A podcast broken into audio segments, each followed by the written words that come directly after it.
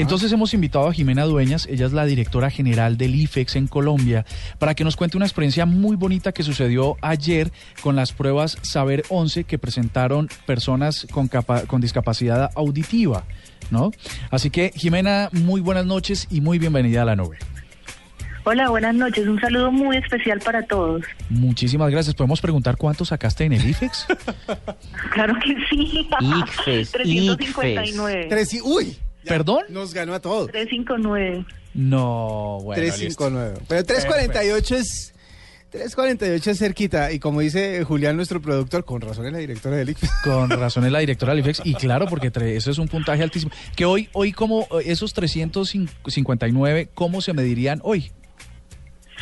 Hoy el puntaje va de 0 a 500, en esa época era de 0 a 400, entonces no sé, con una regla de 3 creo que podría sacarlo, ah, pero no he hecho la tarea. Pero bueno, regla de tres sigue siendo extremadamente alto. Pero bueno, te invitamos para que nos cuentes, eh, ayer más de 400 jóvenes lograron presentar, gracias a la tecnología, su prueba Saber 11. ¿Cómo fue esto? ¿Cómo llegamos hasta aquí de que la tecnología ayude a la inclusión? Esta prueba es, después de la segunda que vamos a hablar ahora, es una de las pruebas más bonitas porque, como usted lo acaba de mencionar, es inclusión.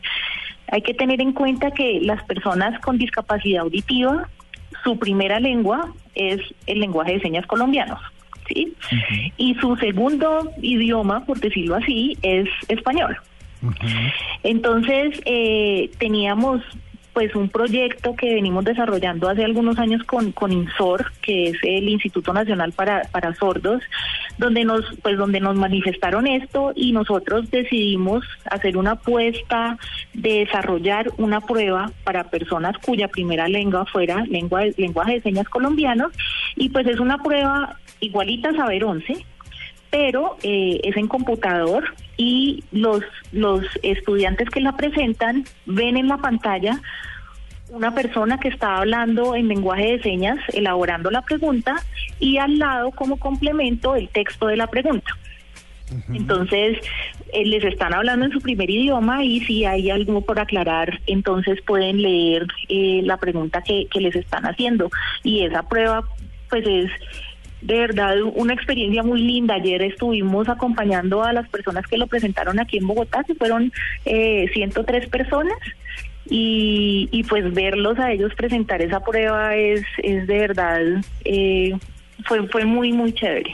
Cuando las personas tienen una, una discapacidad, por lo general desarrollan eh, habilidades extremas en otras áreas porque pues eh, como que el hecho de tener que trabajar más para, para entender o para comprender las cosas los hace desarrollar, por decirlo de alguna manera, áreas del cerebro que no desarrollan las personas entre comillas normales, ¿no? Eh, se, ha, se, ha, demostrado, se ha visto que estos resultados de estos exámenes puedan ser un poco superiores a los del común. Realmente la, la, pues lo que nosotros hacemos es preguntar las mismas cinco áreas excepto inglés, ya que español es su segundo idioma, como español escrito, pues. Entonces eh, tomamos pues español o comprensión lectora como como segundo idioma.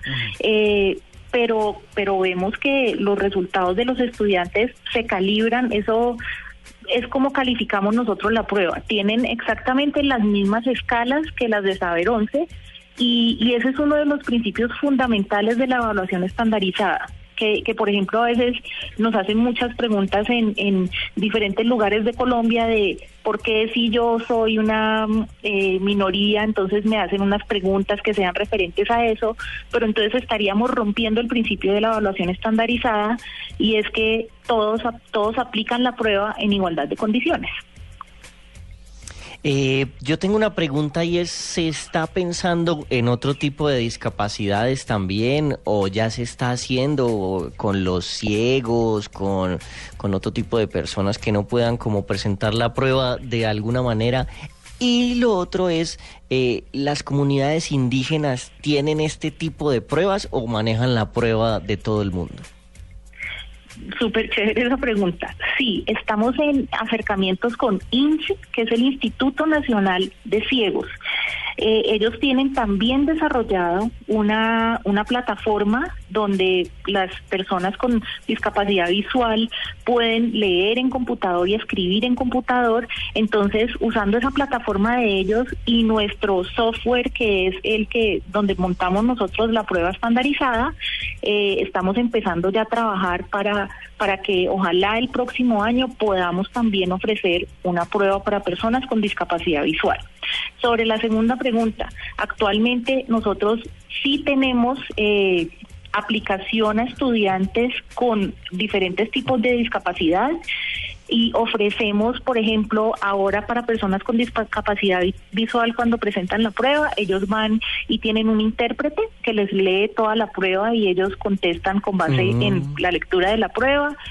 Tenemos otras discapacidades y, en eso sí nos regimos con, con, lo que establece el Ministerio de Educación Nacional, eh, que son, eh, por ejemplo, discapacidades cognitivas como síndrome de Down y, y síndrome de Asperger y entonces esas personas también tienen un cuadernillo especial y presentan con un acompañante la prueba, o sea, están en un salón con menos personas y presentan la prueba con, con un acompañante.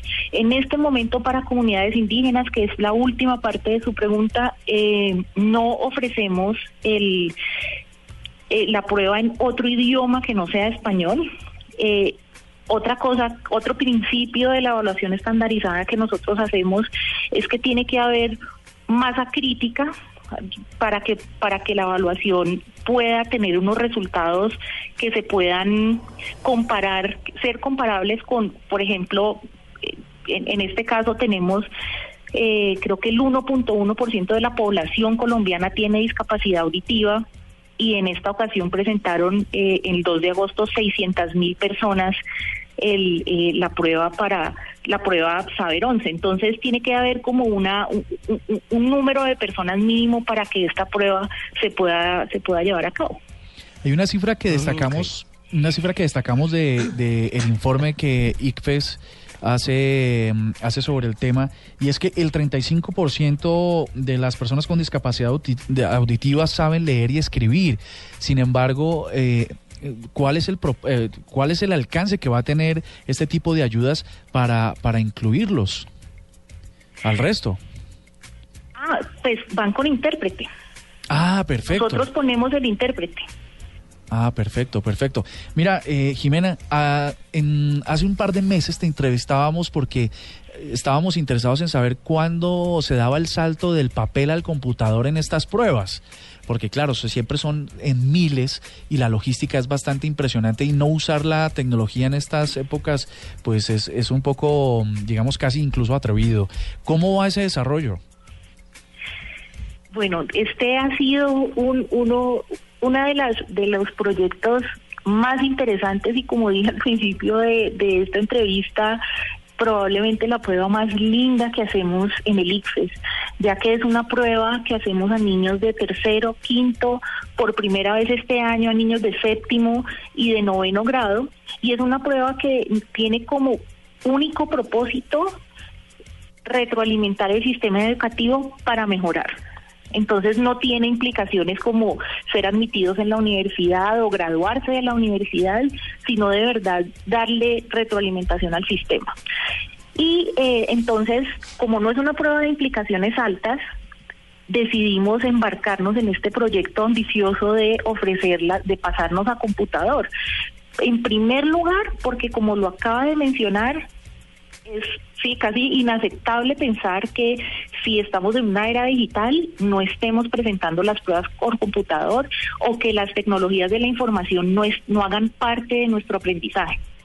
Y en segundo lugar, porque para nosotros pues es también una reducción en costos que es pues yo creo que algo si somos una entidad pública pues tenemos que pensar en que pues son los impuestos de las personas los que están pagando este tipo de cosas y hay que racionalizar esos costos y nos vamos a mover a, hacer ambientalmente más amigables. Entonces eso pues viendo es, esas eh, cosas positivas para nosotros de verdad era muy muy interesante este proyecto y vamos a tener casi 700 mil personas de un total de 2 millones 500 presentando la prueba en computador este año.